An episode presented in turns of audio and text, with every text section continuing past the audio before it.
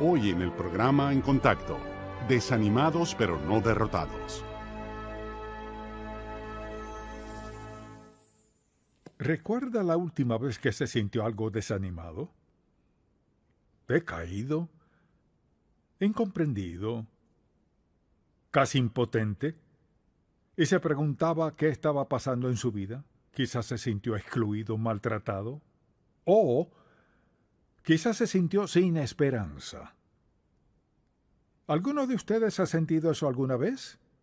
Así es. En algún momento nos hemos sentido un poco desanimados y nos preguntamos qué hicimos al respecto, cómo respondimos. Algunos solo quieren darse por vencidos, quieren alejarse, quieren culpar a alguien, quieren culpar a Dios, miran sus circunstancias y se preguntan por qué, y a veces se preguntan si valdrá la pena seguir viviendo. Así que, ¿por qué se sintió desanimado? ¿Se sintió desanimado por sus finanzas? Recuerdo esta semana que hablaba con una señora y noté no solo lo que dijo, sino por la expresión que tenía en su rostro, que estaba muy, pero muy desanimada. Y a veces es por las finanzas, a veces es el matrimonio, muchas veces es la salud de la persona,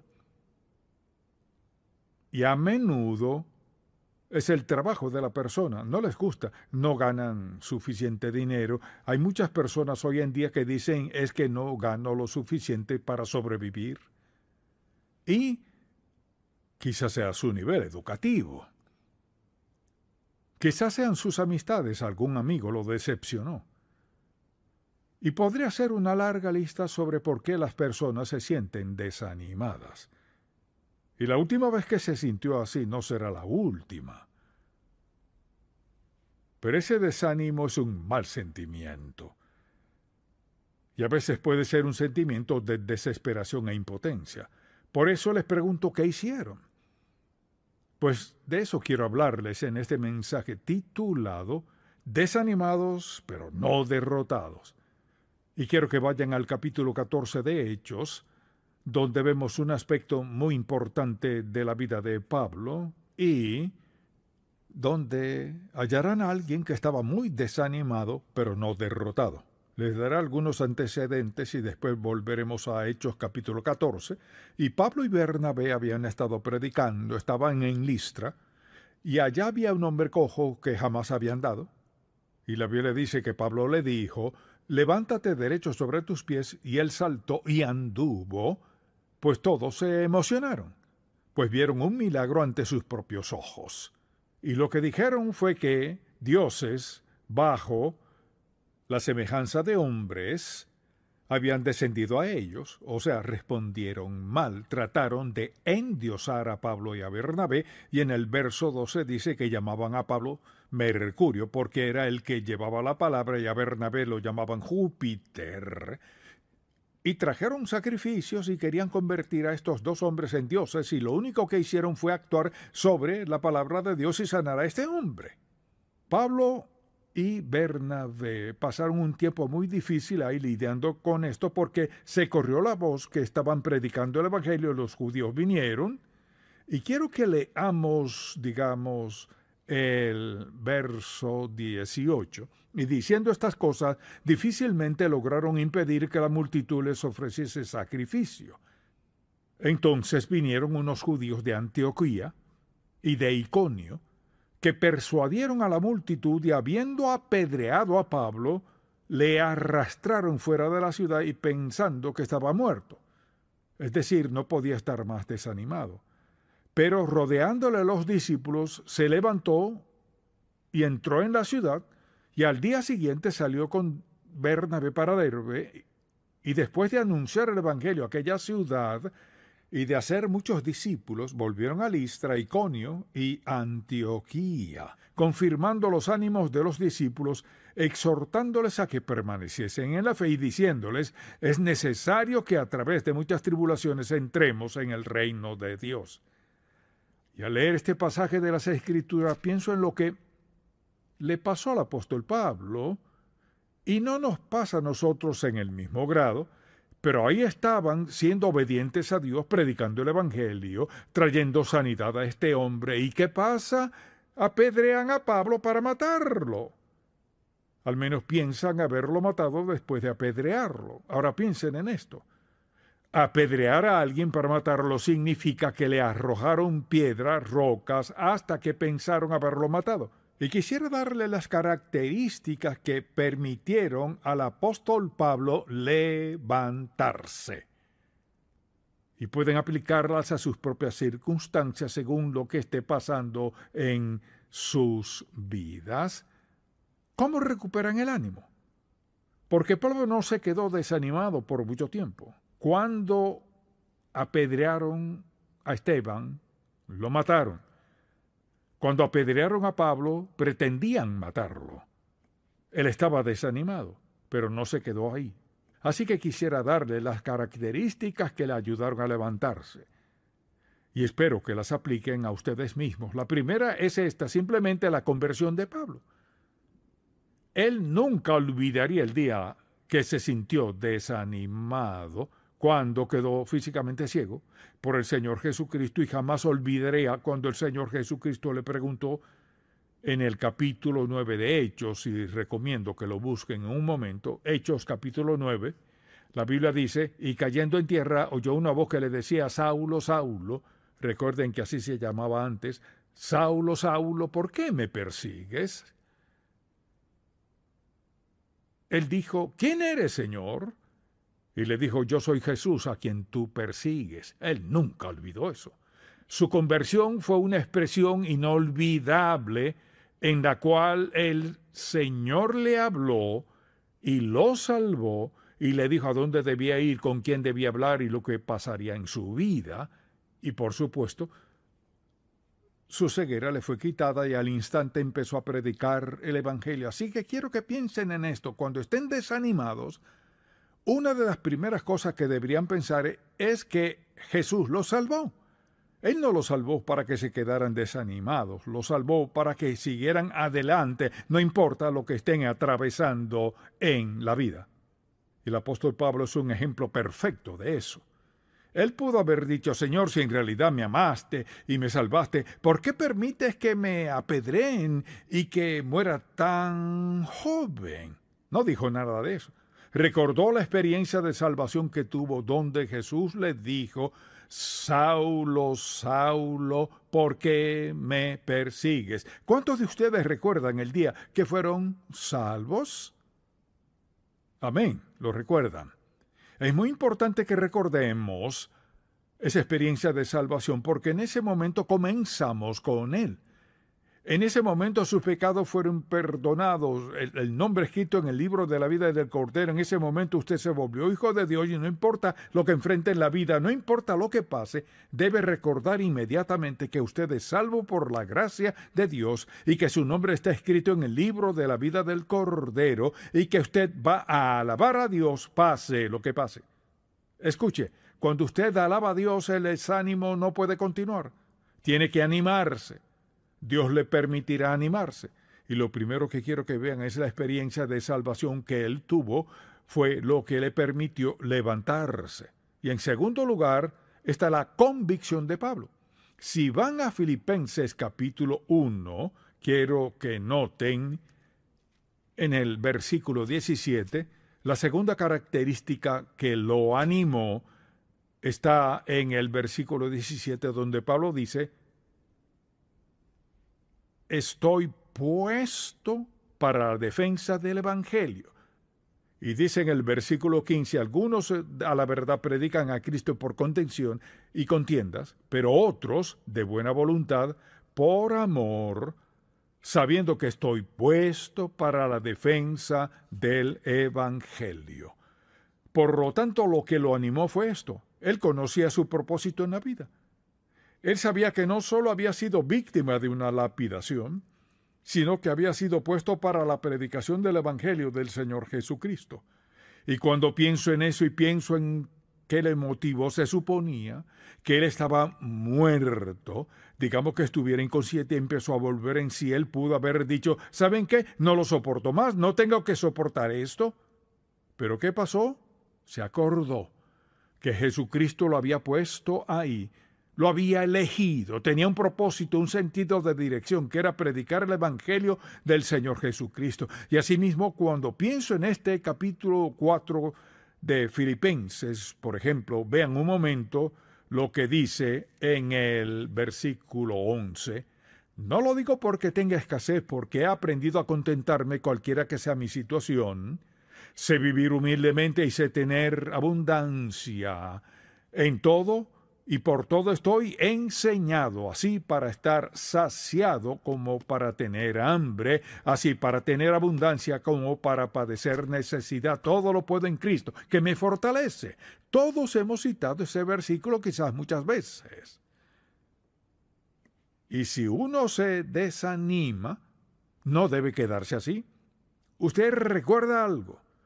Recuerda la convicción que debe tener. Usted fue llamado por Dios escogido por Dios, salvado por Dios, y no solo eso, se le ha dado una convicción de que su vida debe representar la vida del Señor Jesucristo. Usted tiene un testimonio, tiene un testigo, pase lo que pase, y las cosas que atravesamos que nos hacen daño, eso pensamos, y nos causan dolor, sufrimiento, rechazo y lo demás, Dios está usando todo eso para hacer que para prepararnos a dar respuesta a otros que están pasando por lo mismo. Si usted nunca ha sentido dolor, heridas, rechazo, sufrimiento y pruebas y angustias, si nunca ha tenido nada de eso, ¿qué haría y qué le diría a alguien que está pasando por esas cosas? Así que Pablo tenía una convicción. Lo que lo levantó fue que Dios lo había puesto para la predicación del Evangelio y tenía un propósito en permitir que eso sucediera en su vida. La tercera característica es esta la confianza que tenía Pablo. Pablo tenía una confianza asombrosa. Sabía que Dios Todopoderoso lo había escogido, y si leen el libro de Romanos y las otras epístolas que él escribió, verán que tenía un sentido de confianza admirable, que Dios lo había escogido para salvarlo y predicar el Evangelio. Y cuando pienso en la confianza y seguridad que Pablo tenía, me gusta recordar lo que dijo en Romanos capítulo 8, por ejemplo, vayan a este pasaje, por favor, dice en el versículo 35 de Romanos 8, ¿quién nos separará del amor de Cristo? ¿Tribulación? ¿O angustia? ¿O persecución? ¿O hambre? ¿O desnudez? ¿O peligro? ¿O espada? Para ese entonces él ya había padecido todo eso, pero podían esas cosas separarlo de Cristo, como está escrito, por causa de ti somos muertos todo el tiempo, somos contados como ovejas de matadero. Antes, en todas estas cosas, somos más que vencedores por medio de aquel que nos amó. Y dice, por lo cual estoy seguro, que ni la muerte, ni la vida, ni ángeles, ni principados, ni potestades, ni lo presente, ni lo porvenir, ni lo alto, ni lo profundo, ni nada que pudiera imaginarse, ni ninguna otra cosa creada nos podrá separar del amor de Dios que es en Cristo Jesús, Señor nuestro levántese. Y cuando usted y yo nos desanimamos por cualquier razón, quizás nos sintamos desanimados en ese momento, tenemos derecho a levantarnos. ¿Y en base a qué nos levantamos? Nos levantamos en base al hecho de que fuimos convertidos, nos levantamos en base al hecho de tener convicción y nos levantamos en base a la confianza que Dios ha puesto en nosotros de que no importa lo que pase, nada puede separarnos del amor de Dios. Pero alguien dirá, ¿qué tal que Pablo hubiera muerto? Pues, ausente del cuerpo y presente a quién? Presentes al Señor. Tenía un sentido de confianza y seguridad extraordinario, de que no importara lo que le pasara, menos de que fuera a morirse, él se levantaría. Ahora les pregunto, ¿qué hacen cuando se desaniman? Se lamentan, se quejan, gimen, culpan a alguien, dudan de Dios. Es decir, ¿qué hacen cuando están desanimados? Tienen el mismo derecho que tenía el apóstol Pablo de entusiasmarse y levantarse ante lo que enfrenten en la vida. Usted dirá, pero Dios no me ha puesto para predicar el Evangelio. Vean esto.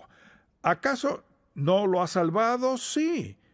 Y cuando lo salvó, ¿para qué lo salvó? Para que anduviera en una relación con Jesucristo a fin de que cualquiera que lo conozca a usted, lo conozca a él. Por lo tanto, usted tiene un, propósito específico en su vida para el cual fue salvo, aparte de ir al cielo. Y a veces se nos olvida que tenemos un propósito específico para vivir la vida cristiana. Estamos impactando la vida de otras personas que ni siquiera conocemos. En su trabajo, con su forma de vivir, por lo que hace en su vida, su testimonio, usted está impactando la vida de otras personas. Así que nos levantamos en base a quienes somos. Nos levantamos en base a lo que Él hizo por nosotros. Y nos levantamos en base a nuestra confianza en que aquel que habló la verdad nos dijo, no te desampararé ni te dejaré. Siendo esa la verdad, cualquier cosa que atravesemos en la vida la atravesamos con Él, no sin Él.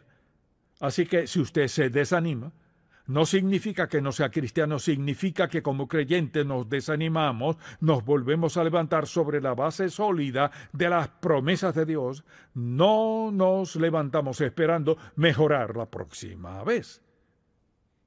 Así que pregúntense hoy, ¿dónde están? ¿Están desanimados? ¿Están un poco desanimados? ¿O están animados? Si están animados, ¿en qué se basa ese ánimo? Vean esto, Tener un buen matrimonio puede animarlo, tener bastante dinero, manejar un lindo carro, vivir en una linda casa, vestirse muy bien, tener amigos. Si todo le sale bien, se animan. Pero francamente esas cosas no pueden ser la base de nuestro ánimo porque carecen de fundamento sólido. Además hay personas que viven como el demonio y tienen todas esas cosas. Pero a la hora de enfrentar el sufrimiento, el dolor, las heridas y la muerte, ellos no tienen nada. Así que nuestra motivación para levantarnos es quién vive en nosotros, quién es capaz de ayudarnos a superar cualquier cosa, sea lo que sea. Es más, no solo la convicción y la confianza, sino la valentía de Pablo. Se necesita valentía para superar las dificultades, las penalidades y el dolor. Y ustedes saben que el apóstol Pablo habló mucho sobre la valentía, pero el pasaje más conocido sobre este tema quizás está en Segunda de Corintios. Y la Biblia no usa la palabra valentía muy a menudo, pero, por ejemplo, escuchen lo que dice en el capítulo 5 de Segunda de Corintios.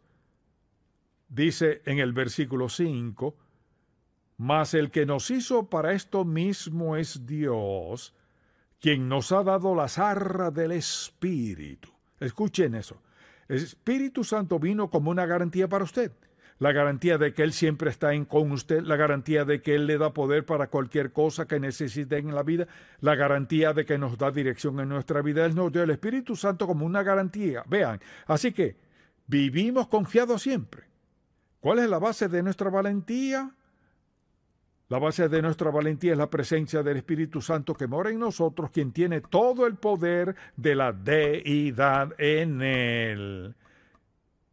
Y dice, así que vivimos confiados siempre. Vean esto, confiados siempre. Y sabiendo que entre tanto que estamos en el cuerpo estamos ausentes del Señor, porque por fe andamos, no por vista pero confiamos y más quisiéramos estar ausentes del cuerpo y presentes al Señor. Dijo que estuviéramos siempre confiados, que tengamos valentía, pero ¿qué estriba esa valentía en la presencia del Espíritu Santo que mora en mí? Así que se considera una persona valiente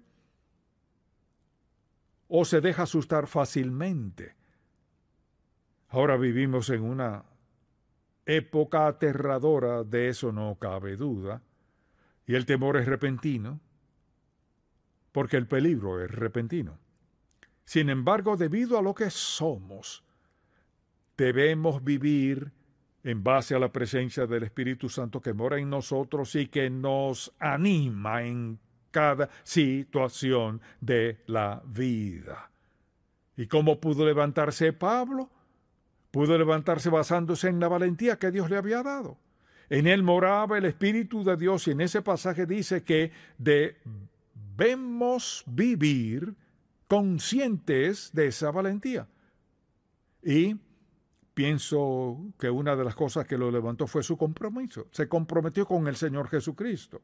Y hay muchos pasajes sobre este tema, pero vayamos un momento Romanos capítulo primero. Romanos 1, escuchen lo que dice el apóstol Pablo sobre todo esto. Dice, por ejemplo, en el versículo 14, hablando de sí mismo en la introducción del libro, dice, a griegos y a no griegos, a sabios y a no sabios, soy deudor. Así que, en cuanto a mí, pronto estoy a anunciaros el Evangelio también a vosotros que estáis en Roma, porque no me avergüenzo del Evangelio, porque es poder de Dios para salvación a todo el que cree al judío primeramente y también al griego. Así que, ¿qué lo motivó a levantarse? Su compromiso. Escuchen lo que dice. Él dijo, soy deudor, deudor para hacer llegar el Evangelio a todas las personas que pueda. Eso lo levantó. Eso lo motivó. Y si vemos las cosas que levantaron a Pablo cuando tenía muchas razones para quedarse desanimado, largarse y decir, Señor, sabe, ya hice bastante, buscaste a otro que acabe este trabajo. Piense en su propia vida. Piense, por ejemplo, en qué lo desanima. Y después piense en lo que tiene su conversión, sus convicciones, su confianza, su valentía y su compromiso de llevar una vida piadosa. Por lo tanto, recuerden la próxima vez que se desanimen, háganse esta pregunta. ¿Qué fue lo que me desanimó? Segundo, ¿cuánto hace que estoy desanimado? Y tercero, recuerden esto, no tengo que quedarme desanimado.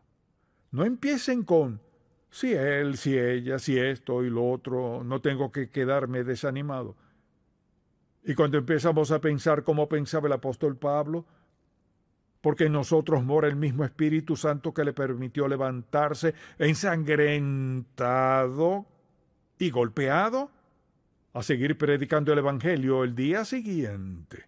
Tenemos el mismo Espíritu Santo que nos infunde ánimo. Por ejemplo, usted dice, perdí el trabajo. Pues piense de esta manera. No culpe a nadie, solo dígale al Señor, Señor, estoy dispuesto a trabajar, estoy dispuesto a hacer lo que me diga, estoy confiando en ti para que me des el trabajo que necesito para que pueda cumplir tus propósitos y tu plan para mi vida. Y si así piensa en cada una de sus situaciones, cualquier cosa que lo desanima, no podrá derrotarlo. Cuando usted responde con las mismas características con las que respondió Pablo, él pudo haberse quedado ahí muriendo, o pudo haber dicho, ya no más, no puedo más, o pudo haber hecho lo que hizo, levantarse y perseverar en lo que estaba haciendo. Lo único que quiero que recuerden de este sermón es que estén desanimados, pero no tienen que quedarse así. Tienen el mismo Espíritu Santo que mueren ustedes que los ayudará a levantarse y seguir adelante para que hagan lo que Dios quiere que hagan. No se den por vencidos.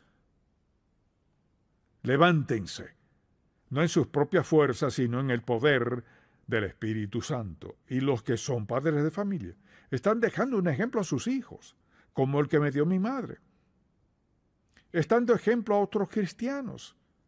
Y hay unos cristianos muy débiles, que con cualquier cosita se ofuscan o se desaniman o se ofenden, pero usted es un ejemplo, un ejemplo de lo que el Espíritu de Dios puede hacer con una persona, en una persona, para una persona, o a través de una persona que atraviesa un tiempo difícil en la vida. Y esa es mi oración para ustedes, que acudan a Él y a nadie más. Y si usted es una de esas personas que nunca ha sido salva, solo quiero decirle el día de hoy que puede ser salvo ahí donde está. No tiene que pararse o ir a ninguna parte. Si está dispuesto a pedirle al Señor Jesucristo que perdone sus pecados y le rinde su vida, puede que su vida sea un desastre, puede que esté tan mal que usted piense, Dios podrá salvarme si Él lo hará. Todo aquel que en Él cree, que pone su confianza en Él, sus pecados serán perdonados y tendrá el don de la vida eterna. Y todos los demás que quizás se sientan desanimados, que le den al Señor hoy mismo esos sentimientos de desánimo, denle gracias por lo que Él es en ustedes y díganle que reciben su fortaleza, su confianza, su seguridad, su denuedo, su valentía, para que hoy después del culto salgan listos para enfrentar la vida. Amén. Gracias Señor por salvar a alguien el día de hoy. Tal es valentía para decírselo a alguien pronto y rápidamente. Y gracias por todas las otras personas, Señor, que hoy tomaron la decisión de levantarse y andar en el poder del Espíritu Santo. En el nombre de Jesús. Amén.